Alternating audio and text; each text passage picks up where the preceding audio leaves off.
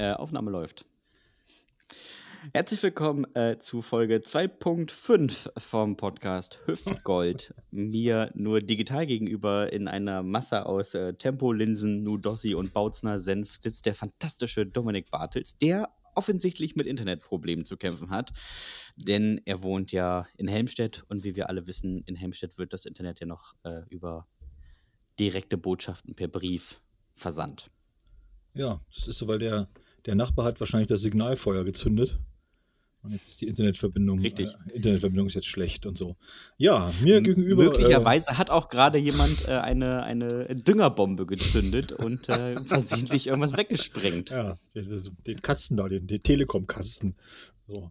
Ja, Richtig. mir gegenüber äh, der wunderbare äh, Sebastian Hahn, der äh, mit der Corona-Krise äh, ganz, ganz äh, dolle zu kämpfen hat, weil er ja, das wissen wenige, nebenberuflich als Taschendieb arbeitet und sich jetzt nicht mehr äh, bis auf zwei Meter an diese Leute nähern darf, denen er sonst immer die Kohle so gemopst hat. Das ist harte Zeit für dich, oder? Du leidest da auch ein bisschen drunter, ne? Ha harte Zeit für mich. Existenzgefährdend, nicht wahr?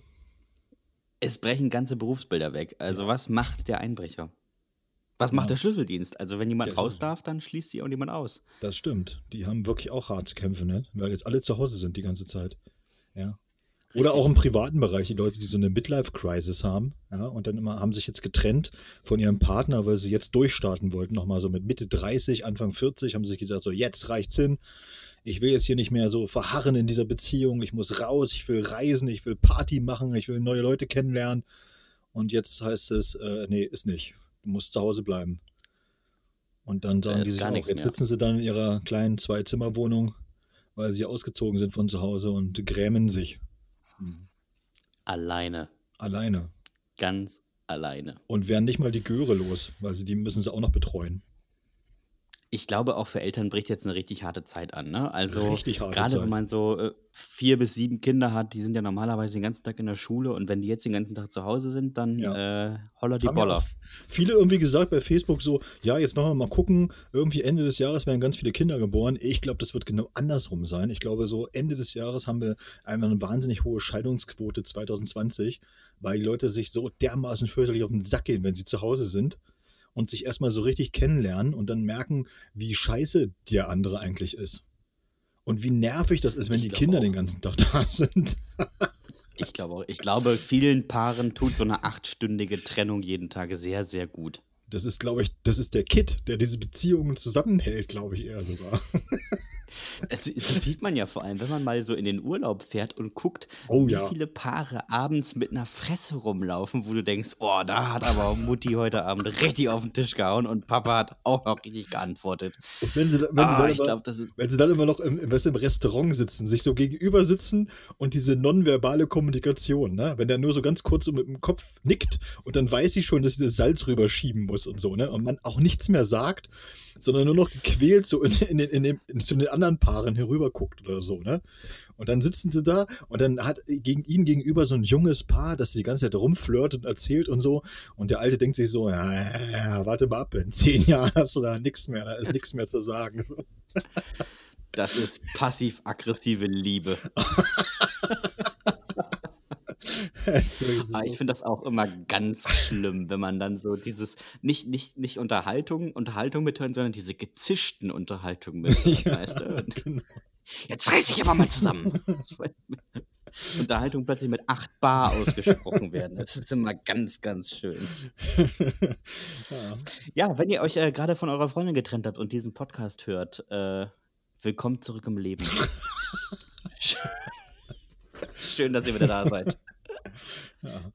Ja, ist ja für uns jetzt auch ja, eine, eine, eine, schwierige Zeit. Die Veranstaltungen fallen weg, ja, Workshops fallen weg, alles fällt weg im Grunde genommen. Und ich habe festgestellt, dass mich das jetzt äh, also nicht so doll stört, weil alle anderen auch betroffen sind. Weiß nicht, wie, also ich weiß nicht, wie dir das geht oder so. Ist vielleicht auch so eine komische, eine komische Eigenheit, aber wenn, wenn alle betroffen sind, finde ich es immer nicht so schlimm, weißt du? Als wenn man jetzt der Einzige ist. Dann, dann, dann grämt man sich immer so und sagt immer so, ah, warum jetzt gerade ich und äh, voll kacke. Und dann haben die anderen ja auch so, die in den sozialen Medien, dann, dann feiern sie sich immer, oh, gestern die Show da und da gespielt, ey, total geil oder so, oder ich war gestern da beim Handball oder hier beim Konzert und so.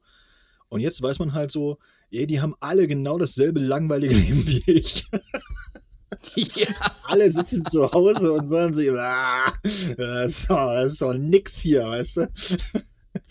ich glaube, genauso ist es. Ja? Jetzt dürfen sie es auch alle ja durch die Reisebeschränkungen, dürfen sie auch alle nicht mehr in Urlaub fahren. Das heißt, wir werden jetzt auch die nächsten äh, Osterferien auch gar nicht belästigt von so schönen Palmenbildern aus Martinique oder sowas und so. Das haben wir alle nicht. Sondern alle werden schön posten, wie sie den Harz hochgewandert sind, ja, oder an der Mecklenburger ja. Seenplatte im Paddelboot sitzen oder so, ne? Und, und man denkt sich so, ah, ach, da freue ich mich drauf. Ach, da kann ich ja auf dem Balkon sitzen bleiben. Ja, ah, das finde ich so schön. Wenn endlich die Leute, die sonst immer Bilder von den Bahamas gepostet haben, endlich mal hochladen, wie sie da in Brandenburg an der Havel waren und sich das alte Stahlwerk angeguckt haben. Das ist so viel besser, als mit Schweinen im Ozean zu schwimmen. das ist ja auch großartig, ne? Ich habe jetzt auch, äh, bei uns haben sie ja auch tatsächlich eben Schulen und Kindergärten und sowas, äh, haben sie jetzt geschlossen. Ne? Das haben sie ja bundesweit. Aber, und das war dann aber alles sehr, sehr kurzfristig, ging alles sehr, sehr schnell. Und da habe ich auch mal wieder festgestellt, wie unentspannt äh, so Eltern sind im Umgang mit manchen Berufsgruppen. Ja? Also ich habe mal, weiß nicht, wie, ob du das auch kennst, also wirst du das ja von Julia kennen, die ja auch Lehrerin ist, äh, wenn, wenn so Elternabende sind und, und man hat so das Gefühl, man sitzt nicht gar nicht vor, vor 20 Eltern, sondern man, man sitzt vor 20 selbsternannten Experten, die so alles besser Richtig. wissen, so, ne?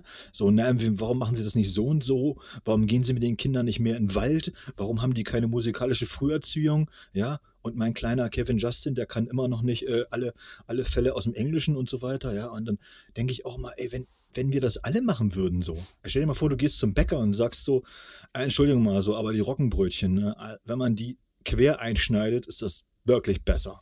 Also ich zeige Ihnen das mal. Äh, Kommen Sie mal mit. ich, ich, möchte mal kurz anmerken, die normalen Brötchen schmecken deutlich besser, wenn sie Mehl vom Typ 505 ja, Sowas, genau. Ne? Also auf die Idee würde gar keiner ja. kommen. Aber bei so manchen Berufsbildern ist das wirklich so, dass jeder meint, er kann es besser und jeder meint auch, er, er müsste da auch so seinen Senf dazugeben. So, ne? Wo ich dann auch immer denke, ja. so, wenn die beim Elternamt anfangen, irgendwie so im Kindergarten, ja, äh, die, sie sollten mal wieder mehr rausgehen mit den Kindern, damit die auch die Natur lernen, äh, ja, lernen, äh, besser Betten kennenlernen können. Ich immer so, dann geh doch selbst raus mit deinen Gehirn in die Natur. Also nicht doch an jedem selbst.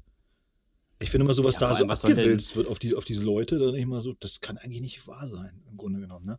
Ja, und wenn du möchtest, dass dein Kind mehr in die Natur geht, dann schickst halt in den Naturkindergarten. Ja, das kommt ja auch mal dazu. Gut, die könnten auch im Waldkindergarten gehen, aber, aber so auch, auch diese Eigenverantwortung mal abzugeben und so, da müssen die sich jetzt drum kümmern, um gesundes Frühstück und um was weiß ich mal, die sich alles kümmern sollen, ja, und um musikalische Früherziehung, wie gesagt, ja, oder was sie da nicht alles haben und, und Englisch in, in Kindergarten und vielleicht noch Chinesisch und was weiß ich, wo ich immer denke, das ist ein Kindergarten, Freunde, ja. Lernen, lass die doch erstmal da irgendwie soziale Kontakte knüpfen und bitte Danke sagen und selbstständig aufs Klo gehen und dann ist ja schon mal viel gewonnen, ja. Und wenn die sich nicht gegenseitig mit ja. Bauklötzern äh, die Köpfe einschlagen, dann, dann haben die nicht so allzu viel verkehrt gemacht. Und letztlich ist es ja auch mal so, weißt du, auch wenn du in den Schulen guckst oder, oder, oder Erzieherinnen halt auch, die haben halt alle ein Studium oder eine, eine Ausbildung hinter sich.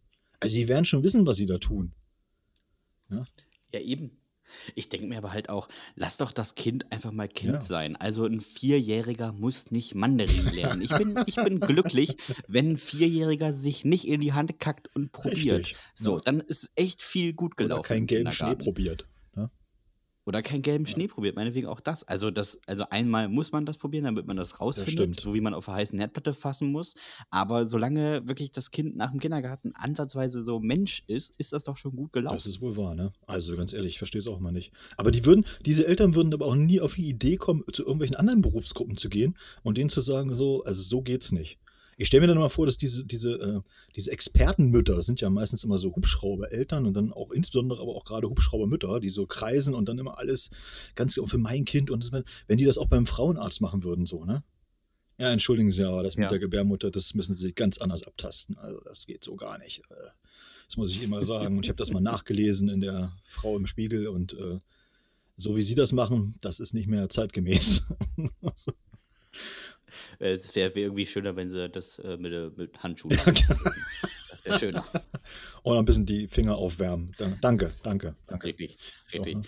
richtig. Ich habe tatsächlich, ähm, wo wir gerade bei so Helikoptereltern sind, ähm, ich stand neulich auf einem Parkplatz und saß im Auto und habe jemandem dabei zugeguckt, wie sie sehr umständlich in 94 Zügen ausparkte. Mhm. Und dahinter äh, war ein älterer Herr, der irgendwann rief: Kauf dir eine kleinere Karre. und, Und diese Frau rief aus ihrem T59-Sitzer, ich habe zwei Kinder. Und ich dachte mir, ja, Elefantenkinder? Also wofür brauchst du einen neuen Sitzer mit zwei Kindern? Also, wo sollen die denn überall sitzen? Ich glaube, das brauchen die. Wie ist es denn bei die, dir? Ja, sie brauchen, brauchen das, glaube ich, insgesamt für die Einkäufe. Es ist ja immer erstaunlich, ja, wenn, wenn, du zwei Kinder ja, hast. aber es ist erstaunlich, wenn, wenn die so Leute Platz. einkaufen müssen, so welche Massen sie auch brauchen und welche Mengen. Und dann denke ich immer so manchmal, ja, aber es ist doch, es ist doch eigentlich jeden Tag offen. Also warum muss man da jetzt, äh, also Noch. ja gut, aber warum muss man da wirklich echt so viel? Es geht gar nicht um diese Hamsterkäufe jetzt so in der Corona-Krise, sondern ich finde so diese, diese wahnsinnigen Einkaufsberge, die hat es eigentlich schon immer gegeben. Ne? Also das ist den Leuten nur nicht so Ja. aufgefallen, weil da der Fokus nicht so drauf lag. Aber wenn du mal so zum Wochenende äh, hingegangen bist in so einen Supermarkt und hast mal gesehen, wie die Leute einkaufen für ein Wochenende, wo du dann auch mal gedacht hast, so, wo wollt ihr hin? Wollt ihr äh, in Polen einfallen oder was habt ihr habt irgendwie wieder vor, da fünf Tage zu bleiben oder, oder was ist da los? Also das, das begreife ich immer schon nicht. Also das ist doch unfassbar eigentlich. Gut. Ich finde auch diese Massen äh, in Supermärkten, also mich nerven an Supermärkten sowieso manche, also viele Dinge nerven mich an Supermärkten. Das eine ist Menschen, die äh, sämtliches Obst, also das ist ja für die so Zerdrückware. Ja, müssen immer erstmal- so ein drücken. Es wird ein Pfirsich hochgenommen und dann wird der Daumen bis zum Kern durchgedrückt und dann wird gesagt, nee, das Kaputt, den nehme ich nicht. So, ich, ja, aber dann grabbel da doch noch nicht rein, Heinz Herbert. So, äh, das muss ja nicht sein. Ähm, und dann diese Menschen, das, also ich bin vielleicht so ein Monk, aber wenn ich meinen Einkauf auf das Band packe Mhm. und er bewegt sich in Richtung Kassiererin, dann versuche ich meinem Einkauf langsam zu folgen. Ich hasse es, wenn Menschen ihren Einkauf auf das Band legen und dann so stehen bleiben, dass man nichts draufpacken kann und dann quasi seine zwei Äpfel nach einem anderthalb Meter Abstand hinter diesen Warntrenner legt und dann Warntrenner rauflegt, wo man dann immer den bösen Blick der anderen erntet, wo man denkt, ja, hättest es nicht früher rauflegen können. nee, kann ich nicht, weil Martina neben ihrem hintersten Einkauf stehen geblieben ist, damit bloß niemand sieht, dass sie heimlich Weißwein kauft. Mir ging das heute so. Ich, ich hatte so, so zwei sehr korpulente Frauen. Ich, war, ich glaube, es waren eine Mutter und eine Tochter. Aber bei Korpulenten weiß man das ja immer nie so genau. Man sieht das nicht so, ne? Weil das, das Alter halt sehr, das, das Alter ist sehr schlecht zu schätzen. Das ist halt wirklich tatsächlich so. Ja. Und äh, Das kenne ich. Ich sehe auch aus wie 14, weil ich gut unterfüttert genau. bin. Das sieht man halt so nicht so. Und, und dann jedenfalls, diese beiden haben halt auch so sehr viel eingekauft und hatten so diese Eigenschaft, so ganz dicht hinter mir zu stehen. Und das finde ich sowieso schon immer sehr unangenehm, wenn die so dir in den Nacken hauchen, so, ne? So, und, und du guckst dann aber schon sagen, so ganz böse und, und, und sie, sie merken es aber auch irgendwie nicht so richtig, ja, und machen dann irgendwie noch so ganz komische Bemerkungen und so, und dann, wo ich mal denke, so, oh nee, und sie war heute aber so extrem, dass, äh, weißt du, du kennst das ja, du sch- schiebst den Wagen durch, also praktisch an der Kasse schon vorbei, um hinten einzuladen. Und dann musst du ja wieder diese Genau. ein, zwei Meter zurück, um zu bezahlen. Das nützt aber nichts, weil da stand Martina schon, ja, und hat alles ausgefüllt. Und ich habe dann zu ihr gesagt, so, ja, Entschuldigung, wollten Sie für mich bezahlen? Und sie dann so, hä, äh, wie, was? Hat es einfach nicht verstanden und so. Ich sag, ja, Sie müssen mal ein Stück weggehen, weil ich wollte gern noch mal an den IC-Terminal. Und dann so, ah, mit Karte zahlen, was? Wegen Corona, wie? Und ich dachte so, was? Was, was ist das, eigentlich Nee, für eine, was ist das eigentlich für eine Unterhaltung jetzt hier im Grunde genommen, ja? Aber ich denke mir da auch, äh, können sie nicht einfach zu Hause doof sein? Also können sie sich nicht außerhalb ihrer vier Wände verhalten, dass andere Menschen das auch okay finden? Ja, das ist, glaube ich, sehr, sehr schwierig. Ist heutzutage sowieso alles sehr, sehr schwierig. Ich habe äh, gest gestern mal wieder gesehen, dass äh, im Grunde genommen die Leute geschickt werden, also Führungskräfte, die werden zu Seminaren geschickt. Das finde ich ja gar nicht schlecht. Aber das sind auch so manchmal so wirklich echt sehr krude Seminare. Zum Beispiel, äh, wie kommuniziere ich mit meinen Mitarbeitern? Und, und dann Schreien. denke ich immer so, aber das, wenn du Chef wirst oder bist, das ist doch eigentlich im Grunde genommen nicht, äh, also das ist, das ist das ist doch keine, keine Sache, die, wo du in dem Seminar lernen musst, wie du mit Leuten sprichst. Und dann stelle ich mir immer vor, wie der dann so, äh, ah, ich habe jetzt hier so das gelernt, ich muss jetzt den Bernd mal fragen, wie es ihm so geht. Und dann, genauso wirkt es dann halt auch, ne? Dann klopfen sie halt an, so, ja, hier, Bernd, ist die Post, äh, die in dem Fall müsstest du mal bearbeiten. Aber sag mal, Bernd, wie geht's dir denn so? Wa- was, was, was machen die Kinder? Und Bernd dann so, welche Kinder? Sowas, weißt du? Und dann hat er irgendwie, ich glaube, dann haben sie auch so einen Wiedervorlagekalender bei sich liegen, wo dann dann draufsteht, 1.3.2020, Bernd fragen, wie es ihm geht. Aber Bernd hat ja eine Midlife-Crisis und ist zu Hause ausgezogen ja, genau. und äh, lebt in einer Zweizimmerwohnung alleine. Hat er aber dem Chef er einfach nicht gesagt, ne? Und so.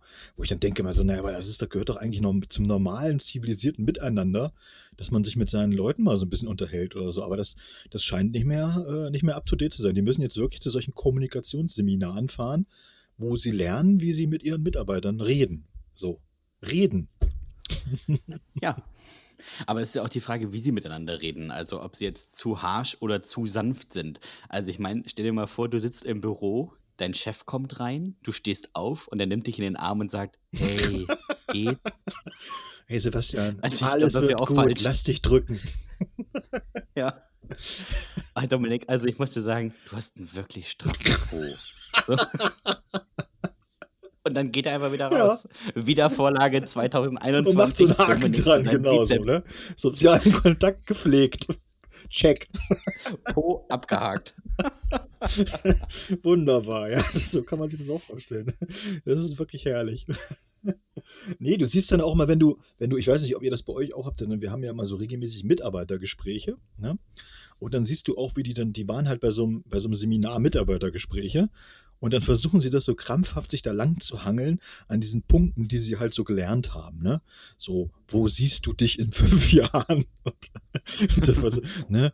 was glaubst du, welche Perspektive du noch im Unternehmen hast und äh, solche Sachen so, ne? Dann, dann überleiten und dann müssen sie ja auch so zwanghaft auch von sich selbst erzählen.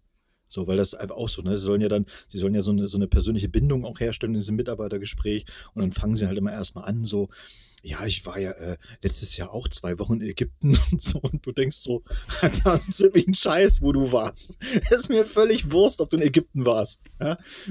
Eben. Das ist wirklich herrlich. Aber auch so schön die Frage so, ja, wo sehen Sie sich denn in fünf Jahren? Und man sitzt dann und denkt dir, Alter, wir sind bei Penny. Ich sitze an der Kasse. Wenn es richtig gut läuft, sitze ich hier nicht mehr. Ja, das ist, ich glaube, das ist auch berufsunabhängig, ne? So, das sind diese Standardphrasen, da kommt dann irgendeiner, das ist sowieso auch eine geile, äh, irgendwie eine sehr geile Berufsgruppe, so Leute, die so Seminare geben, äh, Kommunikationsseminare und sowas. Das ist wirklich herrlich, weil das ja. ist, die machen das branchenunabhängig, weil es genau wie du sagst, ob da jemand an der Pennykasse sitzt oder eben, äh, keine Ahnung, äh, Vorstandschef der E.ON ist oder so. Sie kriegen halt alle das gleiche Seminar. So. Richtig. Einmal für alle. Viele Grüße an Jürgen Höller, der das wahrscheinlich alles organisiert. In so einer schönen Messehalle mit 12.000 Leuten und dann schreit er sie an und danach fühlen sich alle äh, genau schaffen. wie vorher, aber nicht mehr so du reich. es schaffen, lebe deinen Traum. das ist Richtig. Lebe deinen Traum, Beate. Stell dich ganz, ganz nah hinten an Dominik Bartels ran, wenn er einkaufen ist. er liebt es. Ja, es sind halt diese Sinnsprüche, die sind ja auch immer so wunderbar, ne? Denke ich immer so, die nützen aber auch immer, die nützen eigentlich auch nie irgendwas. Wenn, wenn immer so, ja, lebe deinen Traum ist irgendwie auch so, so ein abgegriffenes Ding, wo du sagst, was, was soll ich damit anfangen? Das ist genauso, wie wenn du sagen würdest, sei immer du selbst, es sei denn, du bist scheiße. So, das ist genau das Gleiche, ne? Ja, also, eben. Was, was, was, soll das für dich, was soll das für dich im täglichen Leben bringen? Ich war letztens in einem, ähm, in, eine, in einem Café, vor, bevor man, als man es noch durfte quasi, und da stand im Bad, also im, äh, im WC, über dem WC, das Leben ist ein Fluss, der die Zeit vorübertreibt und nichts, das bleibt. ich dachte mir, ja, und jetzt spüle ich hier eine Wurst weg. So, also was ist denn, warum schreibt man das denn dahin? Da könnte man auch mal eine und schöne Folge Tür, machen, so wenn man so Sinnsprüche äh, an falschen Orten. so.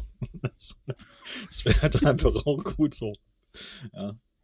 Richtig. Und auf der Innenseite des WCs stand an der Tür, glaube daran, dass jeder Moment etwas Besonderes ist. Und ich dachte, Alter, ich sitze auf dem Klo. Also ja, so richtig besonders ist der Moment jetzt nicht.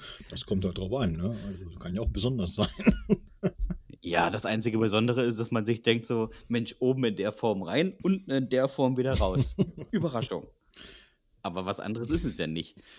Wir haben ja letzte Woche, äh, haben wir ja auch gesagt, oder haben uns ein bisschen drüber lustig gemacht, dass du ja in Westerstede wohnst, dass das so ein, so ein Provinznest ist im Grunde genommen, ja, wobei ich mich da ja gar nicht aus dem Fenster lehnen darf, weil Helmstedt nee. ja wirklich äh, im Grunde genommen auch nur das, das Westerstede Ostniedersachsens ist.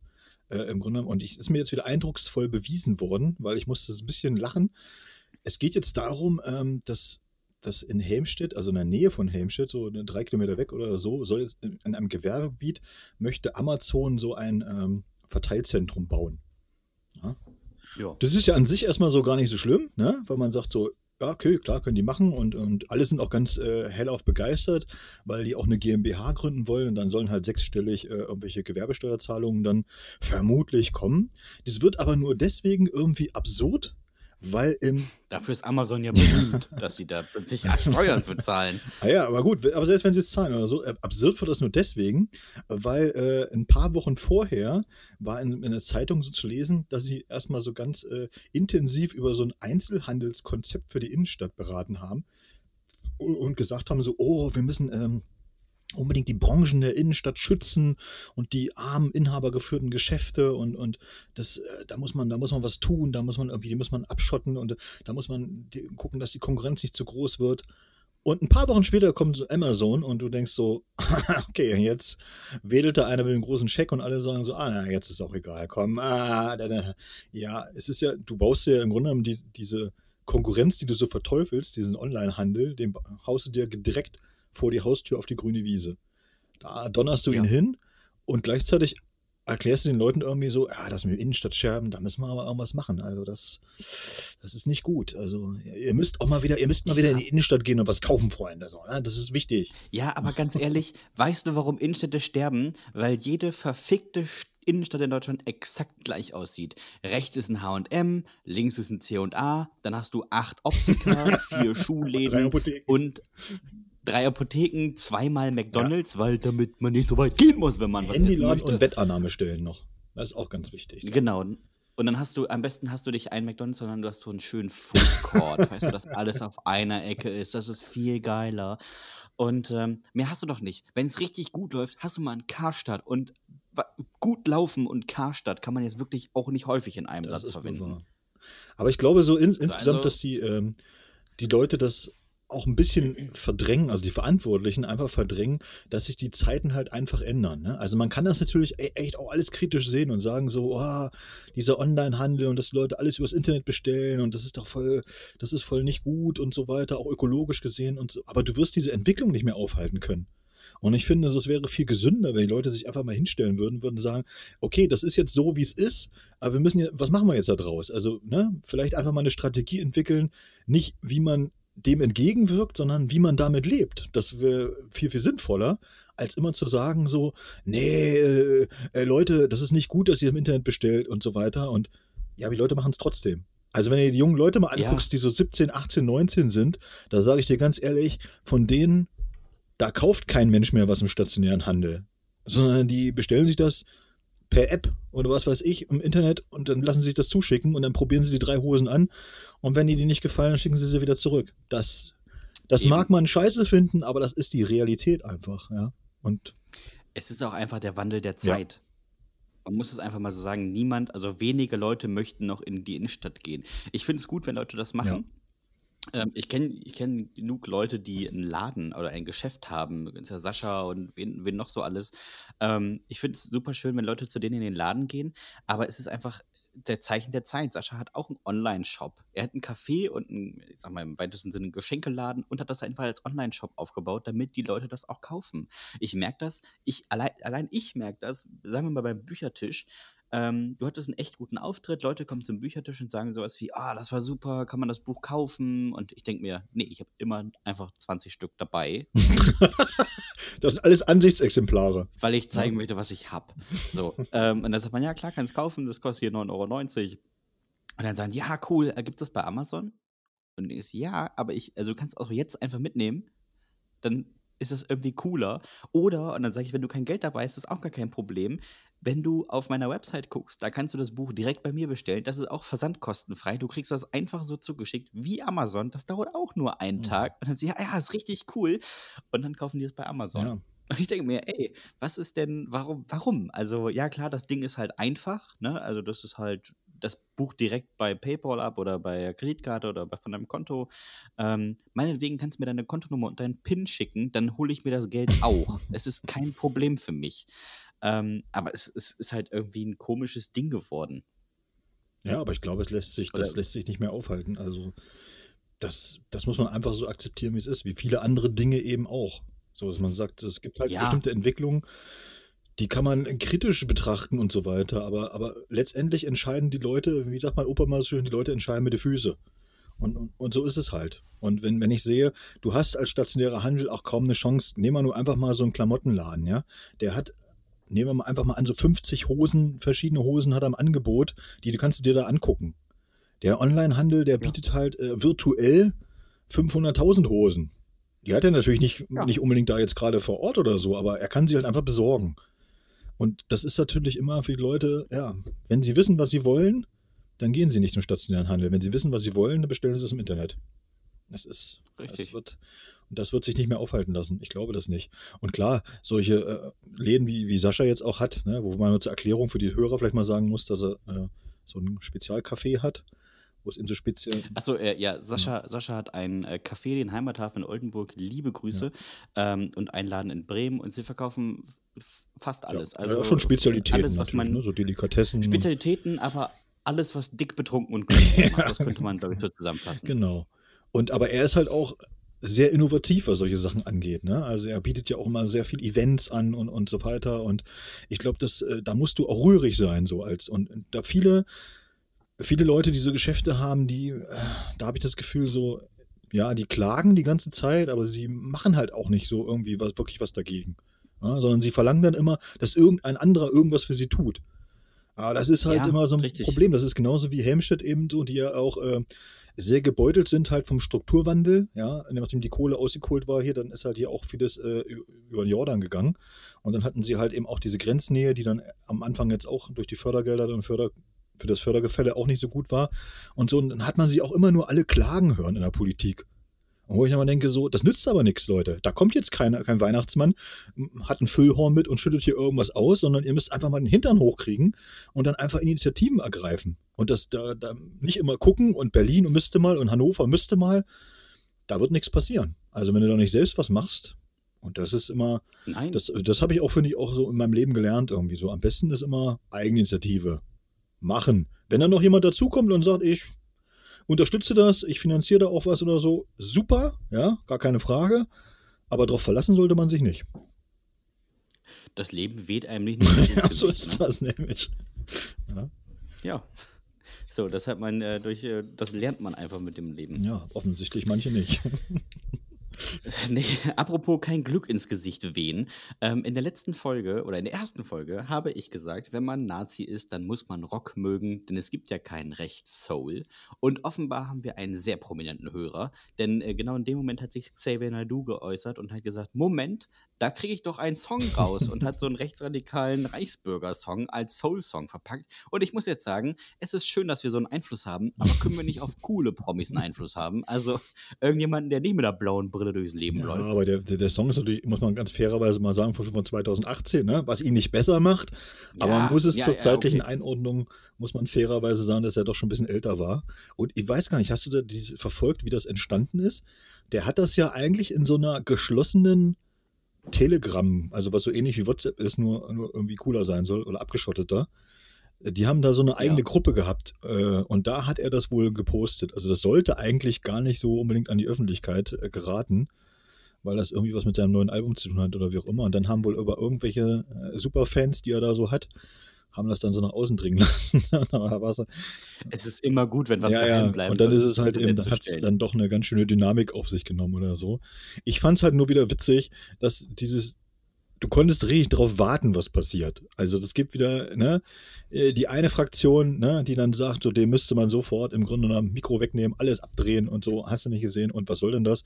Und die anderen halten jetzt wieder die Meinungsfreiheit hoch. Also, endlich ja. sagt das mal einer da, du. Endlich darf mal einer was sagen. So. Und ich denke ja. auch wieder, also Leute, es ist wieder dieses Schwarz-Weiß-Denken. Da ist wieder nix dazwischen, wieder nix. Nicht einer, der mal sagt, so, okay, ich setze mich da jetzt erstmal ne, ein bisschen gezielter und differenzierter mit auseinander und sag einfach auch mal, dass der ein scheiß Sänger ist. ich fand ihn schon kacke, als er noch vor kleinen rechtsradikalen Gruppen gespielt also, hat. Xavier Naidoo war schon immer kacke, der alte Jammerprinz. Ja. So, ja, also, der hat so eine soulige Stimme. Nein, der jammert. Und selbst wenn er eine soulige Stimme hat, ja, das macht es doch nicht besser. Also, also, würdest du das bei anderen, würden Leute das bei anderen Leuten auch Der hat eine soulige Stimme. Der singt Dreck, aber der hat eine soulige Stimme. Verstehst du? Ja, ja, richtig. Also Bernd Höcke sagt zwar Quatsch, aber seine Stimme ist der Hit. Also sagt doch auch keiner. So. Und Xavier du sagt ja von sich selber, er ist Reichsbürger. Ja, dann eine gute Idee. Mach doch ein eigenes Land auf. Mit den ganzen anderen Ich finde, soll, jeder sollte sein eigenes Land aufmachen. Finde ich sowieso gut. Das ist, finde ich, äh, großartig, wenn jeder sein eigenes Land hat. Auch eigene Währung, auch eigene Gesetze. es wird immer, es wird immer, ja, das ist aber auch so ein Ding äh, im Grunde, wo, wo die Leute sagen so, sie wundern sich jetzt über diesen äh, zunehmenden äh, Protektionismus und Nationalismus und so, wo ich denke so, ja, aber wenn du mal in die Geschichte guckst, ist das eigentlich auch immer wieder so eine Wellenbewegung, ja. Alle vertragen ja. sich für eine gewisse Zeit und dann fangen sie wieder an und, ah, nee, das ist mir jetzt aber auch hier ein bisschen zu ruhig, ist überhaupt keine Action so richtig drin. Ah, lass uns mal wieder unser eigenes Ding machen. So. Und dann fangen sie wieder an und äh, machen wieder ihr eigenes Ding. So, das ist. Und dann äh, auch diese ganzen Flüchtlingsbewegungen und so, wo du denkst, so ja, und diese ganzen Völkerwanderungen, das hat es auch alles schon tausendmal gegeben. Und das ist auch alles nichts Neues. Oder, aber als Einzige, was wirklich stetig und immer bleibt, ist, dass die Menschheit nichts dazulernt. Nichts lernen sie dazu. Überhaupt nicht. Das ist egal. Da, kann auch, da können noch so viele gesellschaftliche Fortschritt, äh, Fortschritte kommen. Äh, Lernen ist, äh, ist nicht so drin. Das ist nicht so, liegt nicht so in unseren, in unseren Genen. das sind alles, also ich weiß auch nicht. Aber ich glaube, ähm, gerade dieses Reichsbürgertum ist auch wirklich so ein Sammelbecken für Verlorene. Ne? Also das tut mir wirklich leid um diese Menschen, weil die haben ja offensichtlich richtig Probleme ähm, und die scheinen nicht behoben zu werden. Aber äh, es ist schon sehr auffällig, genau was für Menschen sich da treffen. Hm. Meinst du? Ja, das sind so, da, die sammeln halt alle ein, ne? So bei den Reisbürgern sind da ja. irgendwie auch alle dabei. Irgendwie Leute, die Probleme mit dem Staat haben, Leute, die an sich schon krude Ansichten haben und äh, es ist da, da, bei den Verschwörungstheoretikern sind ja auch wirklich irgendwie alle dabei, so, ne? Wo du denkst so, ey Leute, ernsthaft jetzt? Also ich habe letztens mal so einen gesehen, der war, da musste ich wirklich lachen. Er war so Anhänger der Flacherde-Theorie und hat sich dann in Kanada an diese Great Lakes gestellt, ja, und hat halt, hat halt ja. gesagt, so guck mal, wenn ihr über den See jetzt guckt oder so, da könnt ihr, da ganz hinten könnt ihr äh, Amerika sehen. Haben sie irgendwie gezeigt, da konntest du irgendwie die Skyline, also irgendwelche Hochhäuser oder so, die konntest du halt sehen, ne? Und er ja. meinte so, ja, wenn die Erde jetzt rund wäre, dann könnte man das nicht. Ach gut. Ich habe auch neulich, äh, es gibt eine, eine, eine Zusammenfassung von einem, diesen Flat Earther, der im Livestream zeigen wollte, dass die Erde eine Scheibe ist und aus Versehen währenddessen bewiesen hat, dass sie rund ist. Also, wenn du, wenn du schon vor deinen Leuten sprichst und dann rauschst du ins falsche, in die falsche Richtung rein, ich glaube, das muss ein ganz schlimmer Moment sein. Ja, aber die sind ja alle, was sich da auch alles sammelt, ja. Dann erzählen sie irgendwelche äh, Reptiloiden bevölkern die Erde und alles ist immer ganz von ganz höchster Regierungsebene gesteuert und alles ist immer so irgendwie geheim und alle jeder wissen was Bescheid und und Chemtrails und hier immer und so. von der CIA. Ja, es wird immer alles, das ist wunderbar. Und dann kaufen sie sich eine Akasha-Säule bei Amazon, damit sie vor den Chemtrails geschützt sind, ja, irgendwie so ein komisches Kupferdrahtgestell. Und da stellen sie sich dann auf den Balkon und sagen so, jetzt Jetzt bin ich sich, jetzt bin ich safe hier. Vielleicht soll ich das einfach, wenn ich Werbung für mein Buch mache, auch einfach dazu schreiben. Ich sag einfach, äh, du kannst das Buch kaufen und es hilft gegen alles. Also du bist nicht mehr unglücklich, äh, das hilft gegen Chemtrails, weil du kannst jetzt auf den Kopf legen. Das ist auch wie so ein Dach und Dreiecke sind ja sowieso richtig gut. Ich glaube, das ist eine richtige Werbestrategie. Zwar die falschen Leser, aber eine Werbestrategie. Ja, das Schlimme ist ja, dass, auch, dass das ja auch eine richtige Industrie ist, ne? Also wenn du mal guckst, so diese ja, Flacherdler und so, da steckt ja auch richtig eine richtige Industrie dahinter. Da gibt es ja dann Videos und Seminare und, und, und Bücher und da wird ja auch all möglicher Scheiß einfach verkauft, ja. Und diese Verschwörungstheoretiker, die glauben, die, das ist ja bei denen wirklich auch, die haben ja, da, da profitieren ja auch wirklich Leute davon. Das ist ja auch mal so, wo ich denke, das müsste einem ja auch schon mal zu denken geben. Also wenn, wenn man da einfach auch einen Haufen Kohle für ausgibt, für irgendwas, und irgendeiner macht sich da ein schönes Leben von. Da, da, da bimmeln bei mir mal die Alarmglocken. Wenn jemand Geld daraus naja, macht, dann, dann, dann, ist das kann falsch, immer, ne? da denke ich immer so, ah, das kann doch nicht so richtig passen. Ich glaube auch, ich glaube auch. Ja, Es ist so- du, Dominik, wir haben, ja, Ich wollte sagen, äh, das ist ja auch so komisch, dass die Leute eben. Hast du schon mal gesehen, was die hamstern jetzt während dieser Krise? Das ist ja ernährungsphysiologisch auch ein bisschen Quatsch. Also jetzt zum Beispiel, nehmen wir mal das Beispiel Nudeln, ja? Nudeln haben ja gar nicht so die Energiedichte wie zum Beispiel Gummibären oder Schokolade. Also ich verstehe gar nicht, warum die Leute nicht massenhaft Schokolade kaufen, weil Schokolade hat auf 100 Gramm ja fast 600 Kalorien. Das ist ja, also für die Ernährung und für, also wenn du jetzt äh, darbst, sag ich mal, weil wir jetzt alle nicht mehr raus dürfen die nächsten acht Jahre, dann ist das ja viel Ja. besser, wenn du Schokolade gebunkert hast, als Nudeln. ich äh, kann dem nur zustimmen. Oder auch, ähm, ich, das, das ist tatsächlich, was ich mich frage. Also das mit dem Toilettenpapier, okay, safe, die Leute wollen nicht raus, haben wir ja letztes Mal schon Ja. besprochen. Aber ähm, was wollen die mit dem ganzen Mehl? Na, Brot backen. Erstens, guck dir mal die Leute an, die Mehl kaufen. Ich, also das wird, wird das denn für ein Brot? So. Dann, äh, dann sagen ja viele, ja, daraus mache ich Nudeln. Und ich denke mir, Alter, Hartweizengrieß, nicht Mehl. Du kannst auch Mehl und Eier und Salz und sowas zusammenmischen, aber das schmeckt halt echt nicht so gut wie einfach Hartweizengrieß. Nimm doch das. Du, das gibt es noch richtig viel im Laden. Das zweite, was die Leute ähm, offensichtlich bunkern, was wir hier jetzt auch langsam merken, ist ähm, neben Toilettenpapier und Mehl ist, na, wie heißt es, Hefe, Hm. aber nur die frische. Und denke ich mir, das ist nicht so gedacht. Trockenhefe hängt, hält deutlich länger im Schrank. Also, du musst es ja dann irgendwann alles wegschmeißen. Wie traurig ist das denn? Ich habe gesehen heute, das fand ich auch sehr lustig bei unserem Supermarkt, dass wirklich auch alle Mehl gekauft haben, wie die Geisteskranken. Das ganze Mehl war weg. Und gegenüber von diesem Mehlregal, ja, da waren diese Fertigmischungen, also für, für Brot, so Brotbackmischungen. Die waren aber alle da. Ja, Boah, ich dachte so, das ist den Leuten so einfach. ja, weil ich das so, ich jetzt so bunkern würde oder so, dann würde ich mir doch Brotbackmischungen einfach holen. Ich glaube auch. Ne? Ich glaube auch. Bevor ich mir diese ganze Arbeit mache mit Hefe und Mehl und den ganzen Schrott und so, dann würde ich sagen so, komm, Wasser rein, zusammenkneten, fertig in den Ofen, das war's und so, ja. Also, Eben. das sind sie, ja. Ich glaube nicht, dass sich da einer von diesen ganzen Giselas hinstellt und ein Brot backt. Und ich sag dir, die backt vielleicht einmal Brot und dann sagt sie, das ist ganz schön Ja. Also das ist ja mega aufwendig, so ein Brot zu backen. Des Weiteren kann man sich auch einfach Brot kaufen von einem Bäcker und äh, einfrieren. Das funktioniert. Dann kann man sich sogar scheibchenweise Ja, wieder das geht ja, aber es geht ja nicht, weil der, der Jahr. Gefrierschrank ist ja schon voll. Mit, mit, mit Fertigpizza und was weiß ich, allem so dran. Mit Fürst Weil die- Pückler ist wahrscheinlich, weil Ja, das ist ja natürlich auch alles alle, habe ich heute gesehen, ja. Nur Tiefkühlware ist auch alles alle. Aber immerhin, man muss es fairerweise sagen, also Hut ab, es war äh, Tiefkühlgemüse, was weg war. Die Immerhin. Leute haben äh, also schon auch den Anspruch, sich dann in der Krise äh, gesund zu ernähren mit Tiefkühlgemüse und nicht etwa mit äh, Koppenrad und Wiesetorten. Die waren noch da. Die hätte man jetzt noch. Schade. Wobei ich jetzt wieder, ich komme wieder auf den Ursprungspunkt zurück. Von der Energiedichte her wäre so eine Koppenrad- und Wiesetorte natürlich aber schon ein bisschen sinnvoller, Freunde. Ja? Ja, aber ich sag mal so, wenn du dir eine, wenn du dir eine Tüte Gemüse auftauchst und das isst, dann geht's dir danach richtig gut. Wenn du eine komplette Koppenrad- und Wiese-Torte isst, dann hast du vor allem Durchfall. Ja, aber du hast erstmal bist du satt für die nächsten zwei Tage. Wenn du so eine, so eine Sahnetorte von Koppenrad Wiese weggekloppt hast, verstehst du? Da bist du erstmal, da bist du erstmal, und es ist ja auch egal, weil, ob du fett wirst, weil du kommst ja nicht mehr raus.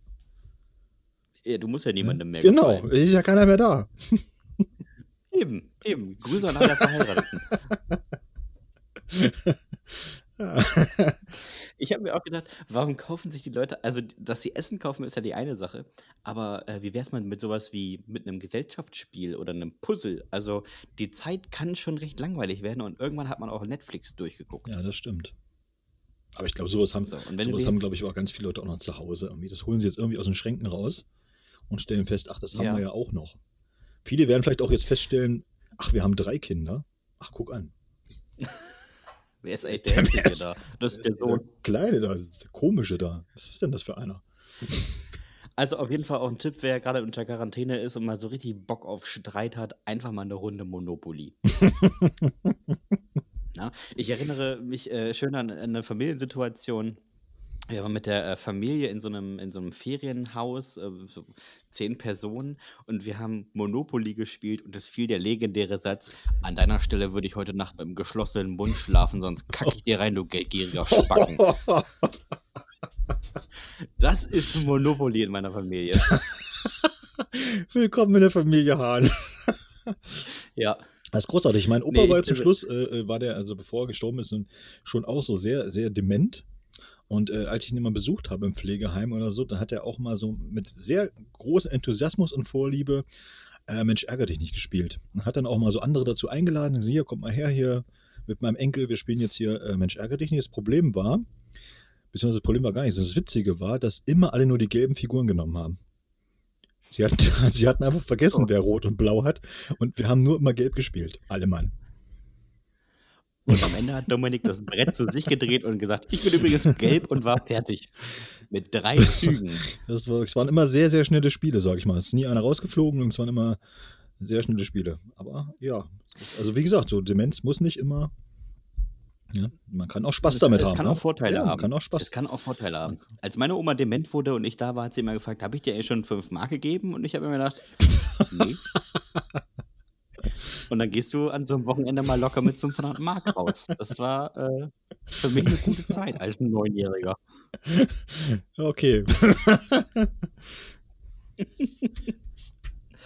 Nein, natürlich äh, war sie eine äh, ganz äh, unfreundliche Frauen, die haben nie Geld bekommen. Oh. Für mich gab es, ja, für mich gab es immer nur so abgelaufene Kirschbrot. Schön. Mm. Oder Moncherie. Mm. Oder auch äh, Ferrero Küsschen, wo sie aber schon alles abgelutscht hat.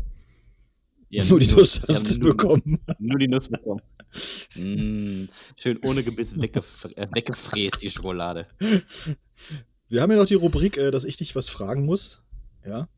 Oh ja. Frage, die alles entscheidende die Frage, Frage. der Woche, genau. Und ähm, ich habe mir äh, überlegt oder so, wie stehst du eigentlich zu Jazzmusik? Tatsächlich gut. Also, ähm, kleine Geschichte dazu. Ich habe in der Schulzeit irgendwann mal eine Bibliothekskarte bekommen, weil das alle äh, bekommen mussten. Und ähm, ich bin in diese Bibliothek reingelatscht und ich habe zwar gerne gelesen, aber vor allem habe ich irgendwann entdeckt, dass diese Bibliothek eine Musikabteilung hat und habe mir schon beim ersten Mal 70 CDs ausgeliehen. Ungelogen 70 CDs. Äh, und dann hat man mich gefragt, ob ich die mir brennen würde. Und ich habe gesagt, äh, nee, das ist ja illegal.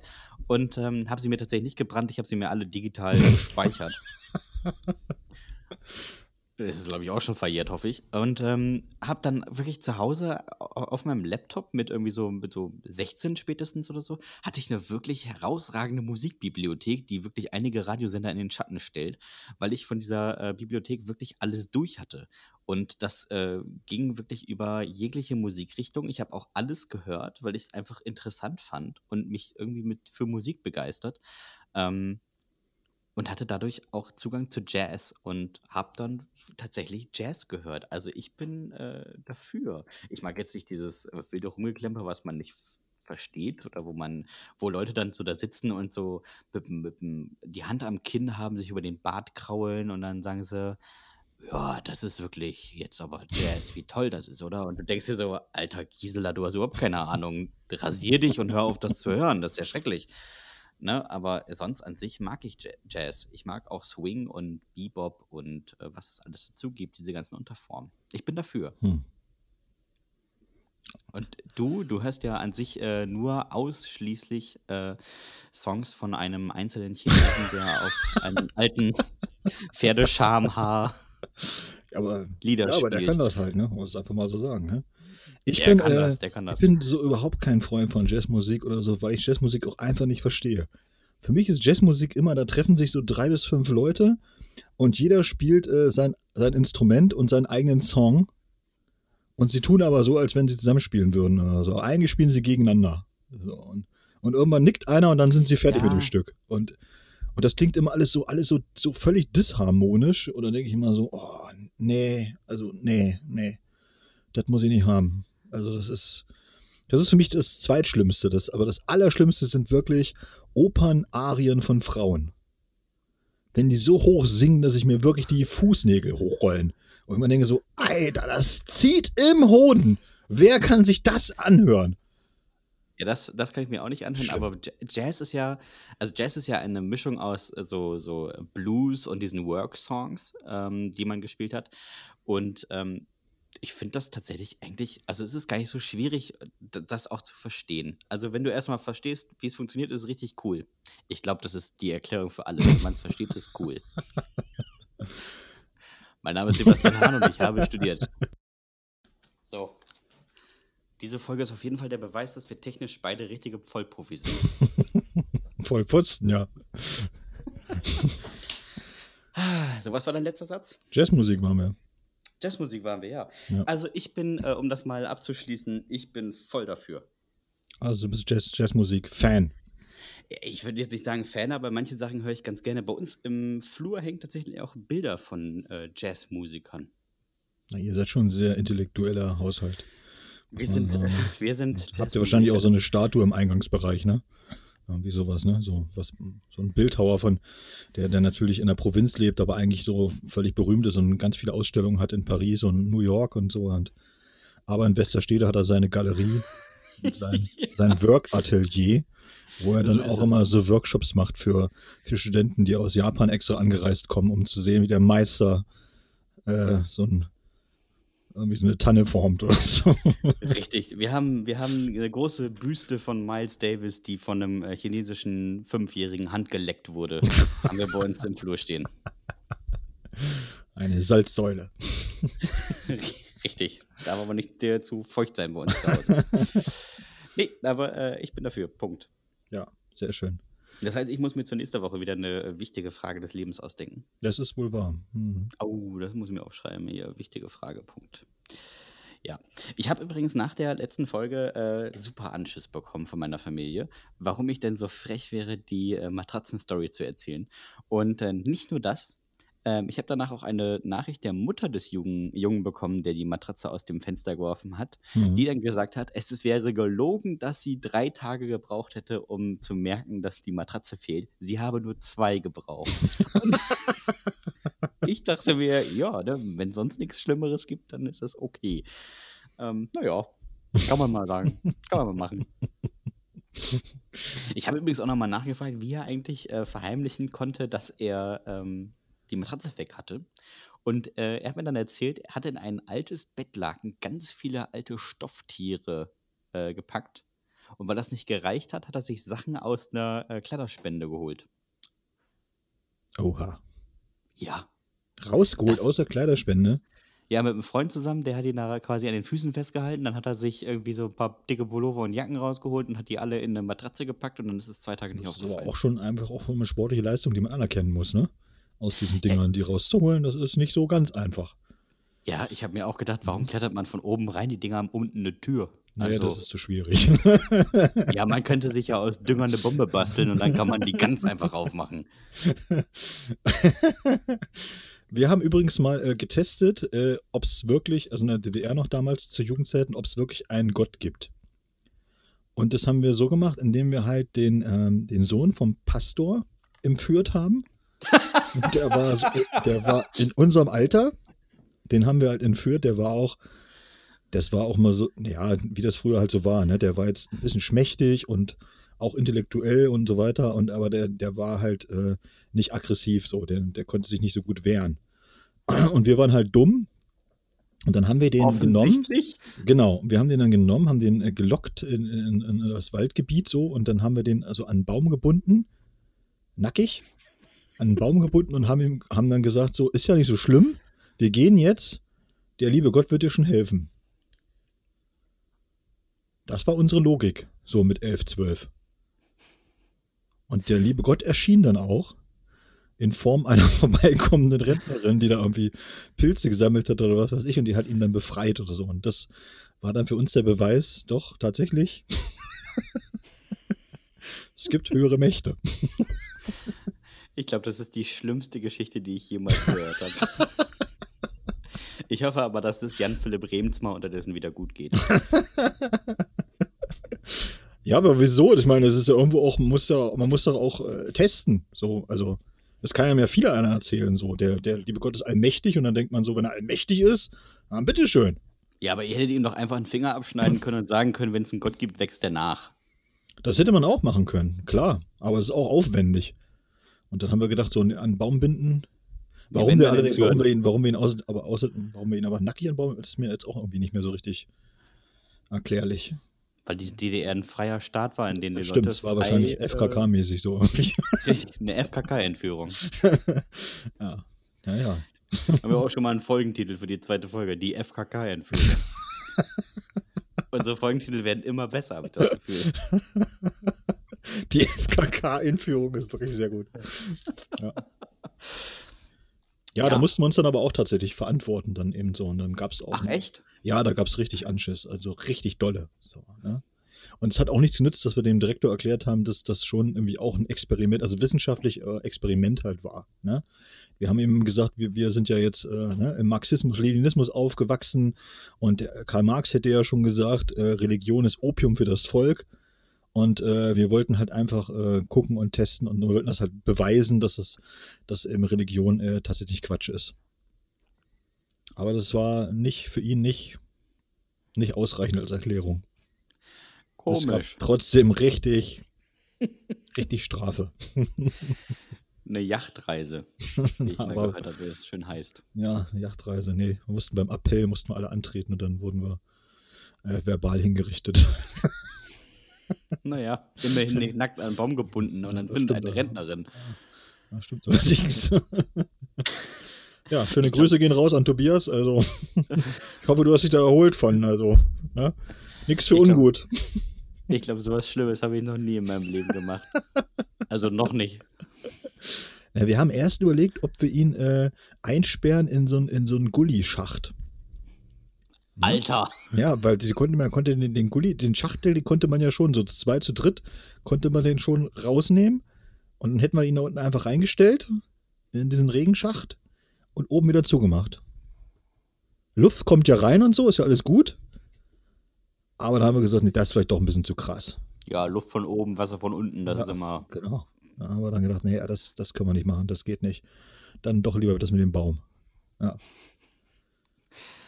Wow.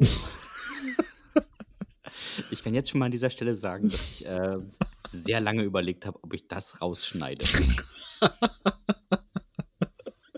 Wir haben übrigens, das finde ich, das ich immer sehr interessant. Ähm, das hätte ich auch nicht gedacht. Wir haben sehr viele weibliche Hörer. Ich meine, wir sind auch beide sexy Typen, ähm, wenn man auf komische Sachen steht, aber äh, ja. das ist ja, zwei Drittel sind Frauen. Nee, ich glaube, es liegt einfach daran, dass Frauen besser zuhören können. Hm. Wahrscheinlich. Ja.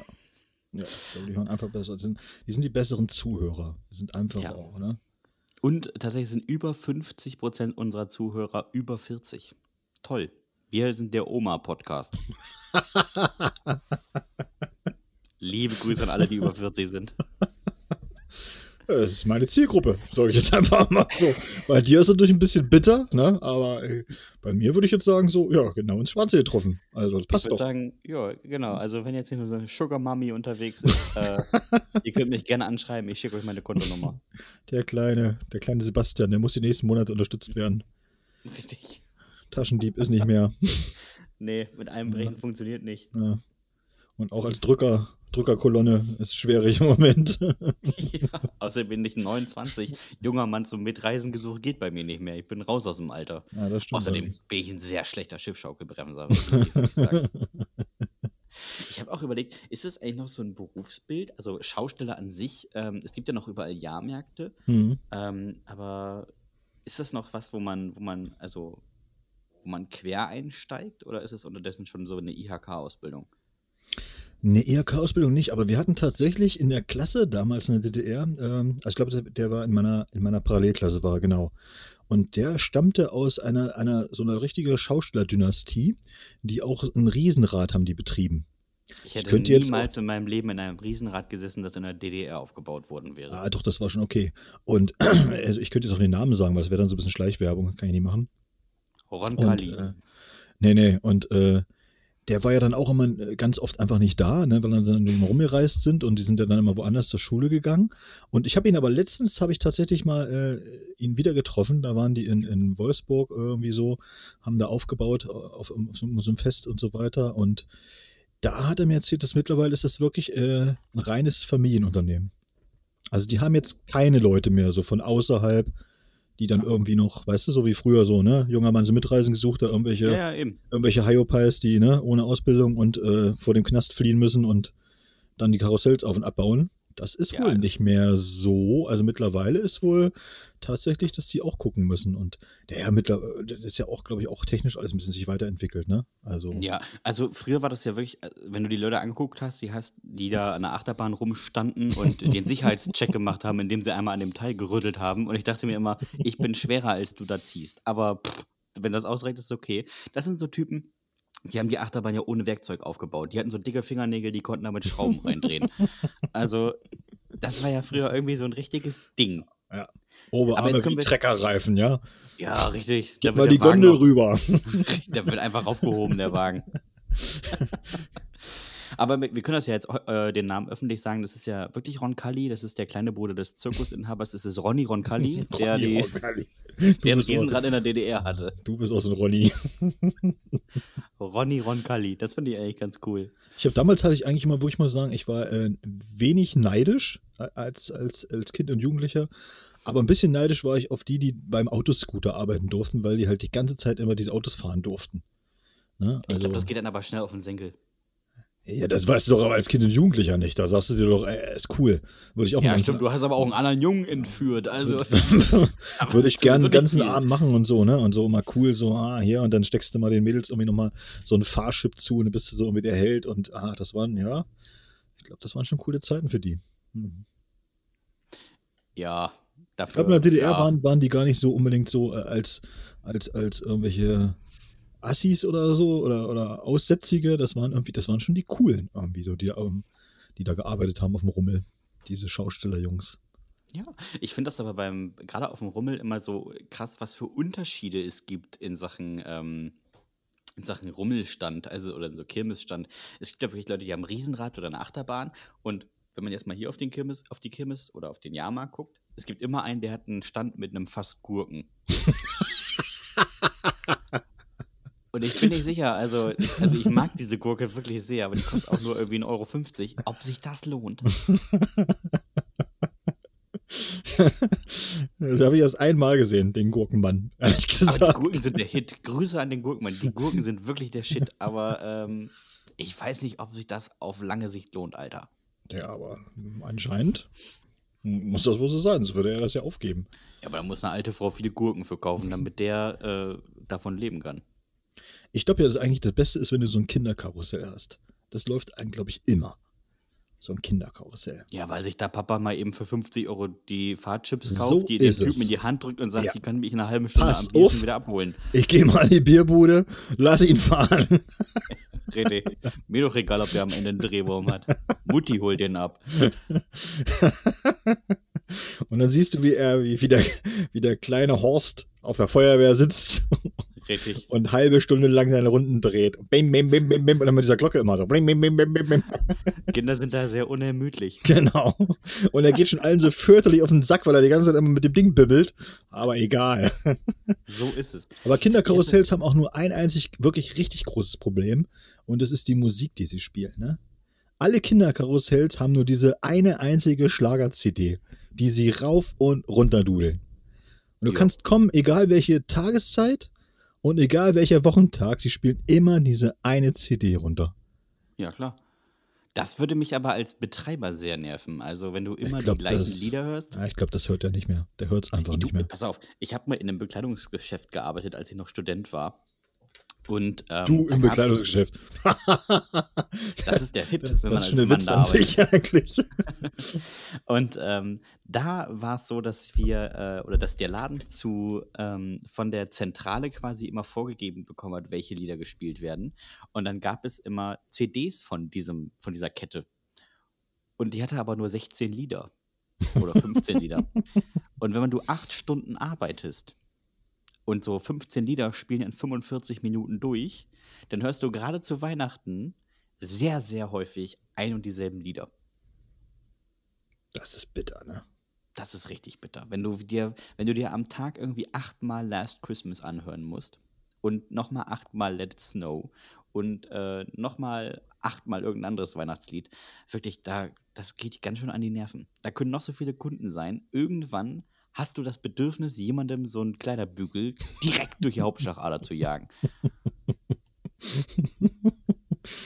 Ich habe das ja tatsächlich, äh, wenn ich, äh, ich war ja letzte Zeit ständig im MRT. Ne?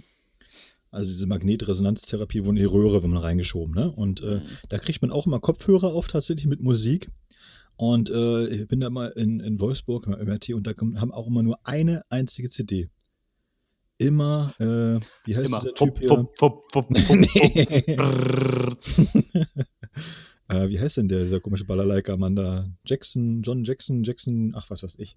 Michael äh, Jackson? Nee, Michael Jackson nicht. Nee, dieser Typ von Hawaii da. Ich weiß Beschreib das doch noch ein bisschen besser. Jack Johnson? Jack Johnson, genau. Du hast ja, es. Das, das ja, du bist ja halt Jazzkenner, ist doch klar. Ja, aber das ist und der, äh, der und, und, die ganze Zeit nur diese eine CD immer. Und das würde einen ja gar nicht nerven, weil man ja in der Regel normalerweise halt einmal in, in zehn Jahren vielleicht zum MRT geht oder so. Aber ich war halt durch diese, durch diese Verlaufskontrollen jetzt bestimmt sieben oder acht Mal hintereinander jetzt immer da. Und jetzt geht es mir auch schon langsam wirklich fürchterlich auf den Sack, muss ich sagen. Ich kann das nachvollziehen. Ich denke so, ey, macht mal einfach eine neue CD rein. Wirklich, es Aber sei froh, dass du da achtmal oder fünfmal Jack Johnson hören musst und nicht fünfmal Xavier Naidoo. Das stimmt allerdings. Ich glaube, das wäre äh, noch nerviger. Wenn du dir jetzt fünfmal sieh mir noch einmal in die Augen, Baby, bevor du anhören musst, dann denkst du doch auch, weißt du was, Behalt die Hüfte. Ich lauf ab jetzt auf den Stumpf einfach. Ich möchte gar nicht mehr laufen. Egal, behalt. Aber darfst du denn in den MRT, ist das Ding nicht aus Metall? Ja. Komischerweise darf man da trotzdem rein. Achso, ist es wahrscheinlich äh, einfach nicht magnetisch. Mit Herzschrittmachern nicht, da müssen sie irgendwie besondere Vorsichtsmaßnahmen irgendwie so machen oder so. Den müssen sie, glaube ich, irgendwie abstellen oder keine Ahnung. Und, also sonst äh, klebst du da an der Decke. aber mit künstlicher Hüfte geht komischerweise. Aber vielleicht bist du, also ist die, ist ja die Frage, ob die aus Metall ist oder bist du einfach aus Keramik quasi. Oder ja, der Kopf, der Kopf ist Keramik, aber das, das innen drin ist natürlich schon Metall. Hm. Hm. Aber vielleicht ist das kein magnetisches Metall. Wir sind ja nicht alle magnetisch. Also von daher. Nee. Eisen, Kobalt und Nickel. Ja. Liebe glaub, Grüße an Eisen, meinen Chemielehrer. Ich glaube, Eisen werden sie nicht verbaut haben. Blei. Eine schöne Bleihüfte. Mussten wir machen, Herr Bartels, damit sich das vom Gewicht her. Sie wissen. Nee, wir haben, ja, wir haben ja noch acht Trabis eingeschmolzen. äh, wir haben ihn so eine Plastehüfte gemacht. Das ist auch guter Verbundfaserstoff, ist auch super. Der hält. Richtig, Glasfaser, quasi. Fieberglas. Fieberglas. Wunderbar. Nee, aber irgendwas, was sehr, sehr hart ist, wäre auch gut, wenn sie so irgendwie 20 Lego-Männchen eingesch äh, eingeschmolzen hätten. Dann hätten sie es wahrscheinlich auch machen können. Ich glaube, Lego ist wirklich auch so richtig unzerstörbar, oder? Wenn man das da mal draufgetreten ist, weiß man, dass es so ist. Ja, das stimmt. So, wir müssen langsam Richtung Ende gehen, weil ich ja. habe die Zeit im Blick. Aber äh, wir haben beim ersten Mal gesagt, dass man uns schreiben kann und haben das noch so belächelt. Und tatsächlich haben uns zwei Leute geschrieben. Ah, super. Das lesen wir mal unbedingt vor. Ich meine, Vielen Dank an die beiden Hörer, die uns sowieso ja nur gehört haben. Ähm, aber zwei Leute finde ich eine gute, eine gute Sache dafür, dass sie keine E-Mail-Adresse hatten. Wir grüßen ähm, sie hiermit ausdrücklich, die beiden. Ja, liebe Grüße an Miriam und Marius. Übrigens sehr nahe Namen. Vielleicht sind die auch verwandt oder verschwägert. oder zusammen. Das kann ja auch sein. Sie haben es zusammen ähm, gehört. Was mhm. möchtest du zuerst? Äh, wir fangen mal mit Miriam an, weil sie hat die kürzere Nachricht. Ja. Ich musste mich noch gerade so in das Miriam-Feeling reindenken. Mhm. Lieber Dominik, lieber Sebastian. Jetzt schon eine Anmerkung. Dominik schreibt sich nicht mit C. Dominik schreibt sich äh, vorne mit einem D und hinten mit CK und einem stummen H. und mit einem Accent EQ. Wie ist das komische Ding? Nicht so heißt es auf jeden Fall, aber ich lasse es mal egal. so stehen. Mit Freude habe ich euren Podcast gehört. Ihr habt ja dazu aufgerufen, euch zu schreiben. Leider habe ich keine gemeinsame E-Mail-Adresse gefunden, daher schreibe ich dir. Erstens, danke für den lustigen Abend. Es war ein sehr schöner Misch aus lustig und kritisch. Bitte, Miriam, danke, dass du uns zugehört hast. Empfehle uns deinen Freunden. Zweitens, welches Kind sagt denn bitte, ich war im Lu? Es heißt, ich hatte Hola. Also ich sage, ich war im Lu, weil das da, wo ich herkomme, gesagt wurde. Was heißt das überhaupt? Also, das ist, wenn man, sagt, fangen, sagt man das? wenn man Fangen spielt, dann kann ja. man ins Lu gehen und dann kann man nicht mehr gefangen werden. Aha. Okay. Weil man eine Pause braucht. Ach. Um eine zu rauchen oder was man sonst als Kind so macht. Und ich weiß aber, dass man in ganz Deutschland irgendwie verschiedene Wörter sagt, so ich war im Hola oder was weiß ich was, ich bums dich kaputt, du Ochse. Das ist ja je nachdem, wo man herkommt, immer unterschiedlich. Was hat man denn bei euch gesagt? Wenn man eine Pause brauchte? Ja. Gab keine Pausen. Naja, stimmt. Man wurde einfach zu Tode gehetzt. Richtig. Wir hatten ja nichts. Ja, hast du gerade richtig gefurzt? Ach, Quatsch, was bist du denn? Das hört man, Mann. Das ist mit dem Mikro. Dritte Frage. Dominik kommt von der Insel Usedom, Fragezeichen. Aber er sagt doch aus Thüringen. Was stimmt? Das stimmt beides. Weil das einfach daran liegt, dass äh, mein Vater war Berufsfußballer in der DDR. Wir hatten ja keine Profifußballer, aber Berufsfußballer. Und äh, der hat in der zweiten Liga gespielt und war ein Wandervogel. Und wir mussten immer mitziehen als Familie. Und äh, deswegen bin ich äh, geboren auf der Insel Usedom und dort auch äh, aufgewachsen zu Anfang. Und äh, wir sind dann äh, später durch die ganze Republik gereist und gezogen und äh, am Ende in Thüringen gelandet. Das war seine letzte Station bei Landbau Bad Langensalza. Und da bin ich dann Geiler eben Name. auch, ja, genau. Da bin ich dann auch zur Schule gegangen und äh, ja, habe irgendwelche, irgendeinen Abschluss gemacht. An der Polytechnischen Oberschule Karl Marx. Ich finde aber, das muss ich mal eben sagen, Landbau Bad Langensalza. Ja, das liegt eben daran, weil da immer Betriebe dahinter waren, weißt du? Also jetzt zum Beispiel BSG, Betriebssportgemeinschaft Landbau Bad Langensalza hieß, dass das äh, im Grunde so ein, so ein Wohnungsbau, Tiefbauunternehmen war. Ich glaube, Tiefbau haben die gemacht, genau. Tiefbau, die haben Tiefbau gemacht. Und wenn jetzt zum Beispiel ein Lok davor stand, Lok Leipzig zum Beispiel, dann ja. hatte das was mit der Bahn zu tun. Ja, das ist ja klar. Genau. Dynamo war, äh, war so Staatswesen, so, ne? Polizei, Staatssicherheit, sowas halt. Mhm. Und es gab noch andere Sachen. Fortschritt. Fortschritt ich waren finde, immer so Landmaschinen. Mein mhm. Lieblings, mein Lieblings-DDR-Verein äh, war Sportclub Aktivist Brieske Senftenberg. Ja, die waren schon nicht schlecht, aber noch besser ist ja eigentlich Rotes Banner Trin Willershagen. Oder auch Sturmvogel Pasau. ja, das sind richtig, äh, das sind richtig gute Mannschaften. Ja. Auch schön ja. Chemie PCK Schwed. Das wüsste ich gar nicht, wie man das schreibt. Ja, kannst du mal sehen.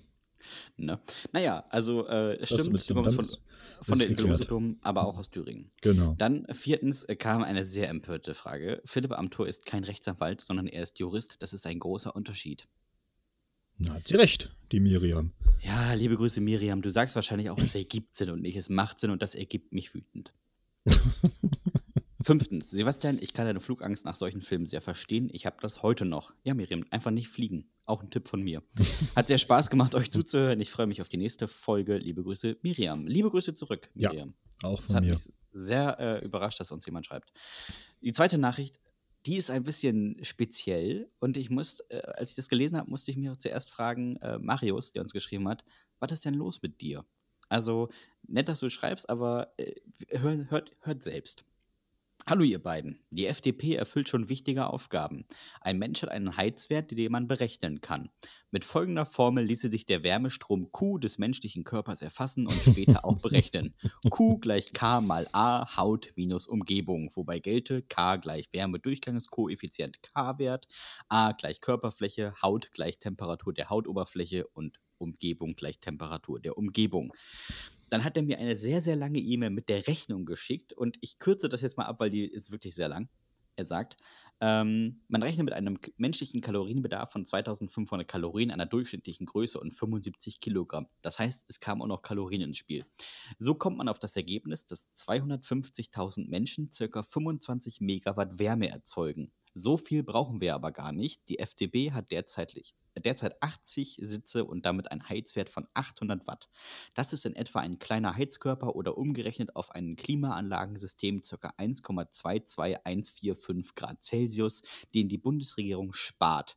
Das rechnet sich auf den Steuerzahler natürlich um, da durch die dort sitzenden FDP-Mandate die Heizkosten aufs Jahr gesenkt werden.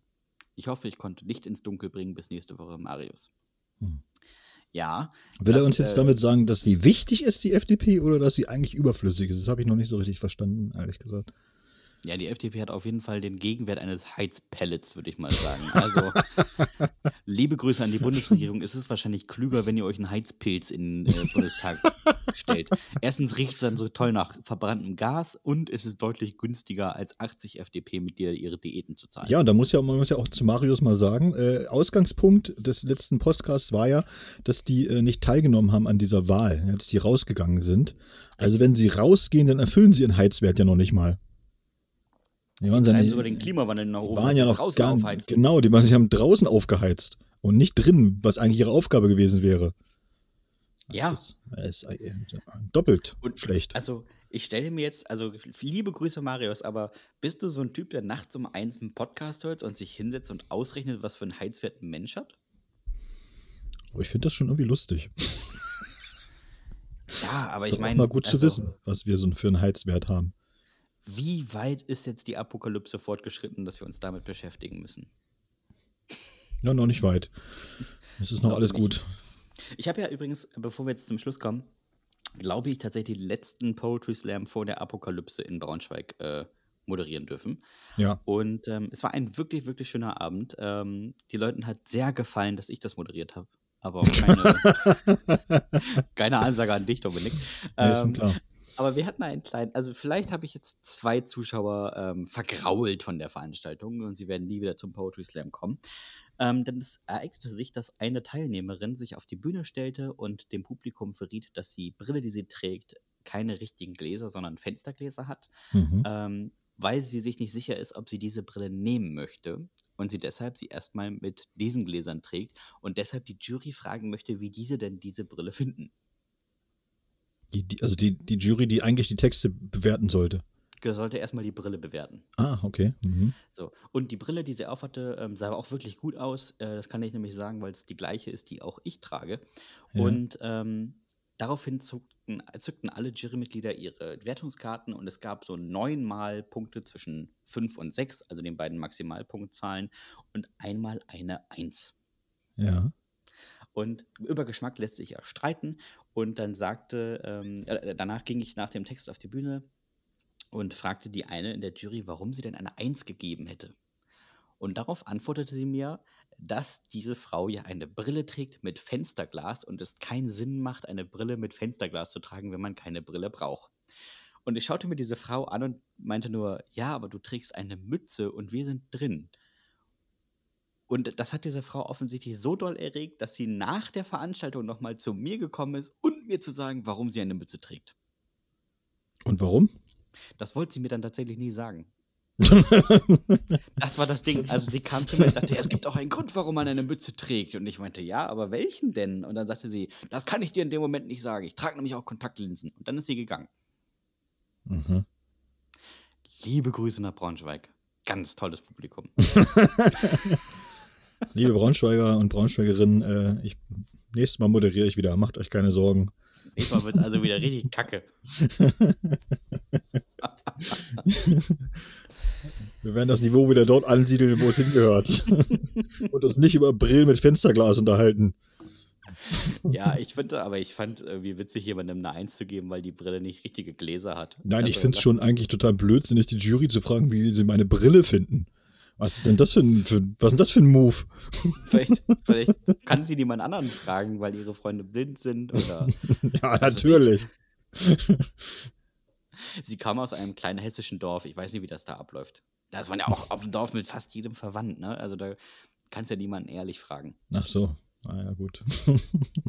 Liebe Grüße nach Helmstedt. Von der Insel. Naja. So. Gut. Hast du noch was zu sagen, Dominik? Nee, wir wollen äh, jetzt alle ins Bett gehen. du willst plötzlich ins Bett, es ist doch erst 10. Letztes Mal hast du noch rumgetönt, dass du äh, so viel Zeit Ja, ich habe ja auch noch äh, richtig viel zu tun jetzt. Also, ne? Ja. Ich muss hier noch das und das andere und jenes. Naja. Der Porno-Premium-Account ist schon eingerichtet und jetzt wird ordentlich die Hand wund gescheuert. Man muss immer nicht von dir auf andere schließen, mein Freund, ja? Also. äh, möchtest du noch was sagen? Nee, ich bin jetzt, äh, ich bin fertig so. Wir haben jetzt genug gequatscht. Gut. Dann äh, vielen Dank, dass ihr zugehört habt. Wenn ihr Langeweile habt und diese Folge euch gefallen, äh, gefallen hat, dann abonniert uns auf Spotify, ähm, gebt uns fünf Sterne bei Apple Podcast oder hört uns auf YouTube und empfehlt es euren Freunden. ja, und schreibt vor allen Dingen bei YouTube ruhig nochmal Kommentare. Es gab auch zwei Kommentare bei YouTube, fand ich super. Äh, wegen des Tons äh, bitte ich zu entschuldigen, ich hatte den äh, Plop-Schutz nicht, nicht drauf. Den habe ich erst im Karton gefunden, als die Podcast-Serie schon vorbei war. ja, wenn man so einen Karton nicht ganz auspackt. Nee, ich hätte es auch aufschreiben können. Also ja, ich dachte ja, mir, ja, der, der, alte Profi wartet uns, aber nein, er musste ja seinen eigenen Kopf durchsetzen. Ja, gut. Ja, wir hören uns nächste Woche. Äh, macht's gut, Nachbarn. Auf Wiedersehen.